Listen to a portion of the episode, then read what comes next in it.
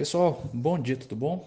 José Roberto falando aqui. Hoje, dia 18 de junho de 21, esse é nosso resumo diário. Ibovespa fechou a quinta-feira em baixa de 0,9%, a 128.057 pontos. Dólar cotado a R$ 5,01. S&P 500 a 4.221,86 pontos, com o petróleo Brent cotado a 72 dólares e 74 centavos o barril a 7,40 da manhã hoje.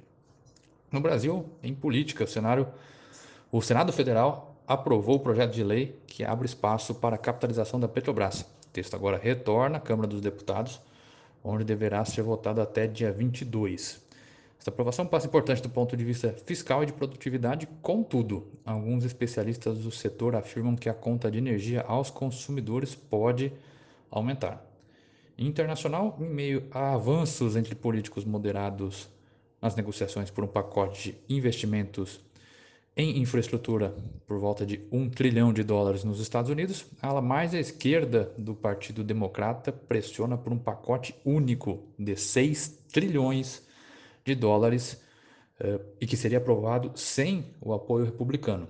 O projeto está sendo impulsionado pelo senador Bernie Sanders e ganha tração entre uma parcela relevante do partido do presidente Joe Biden.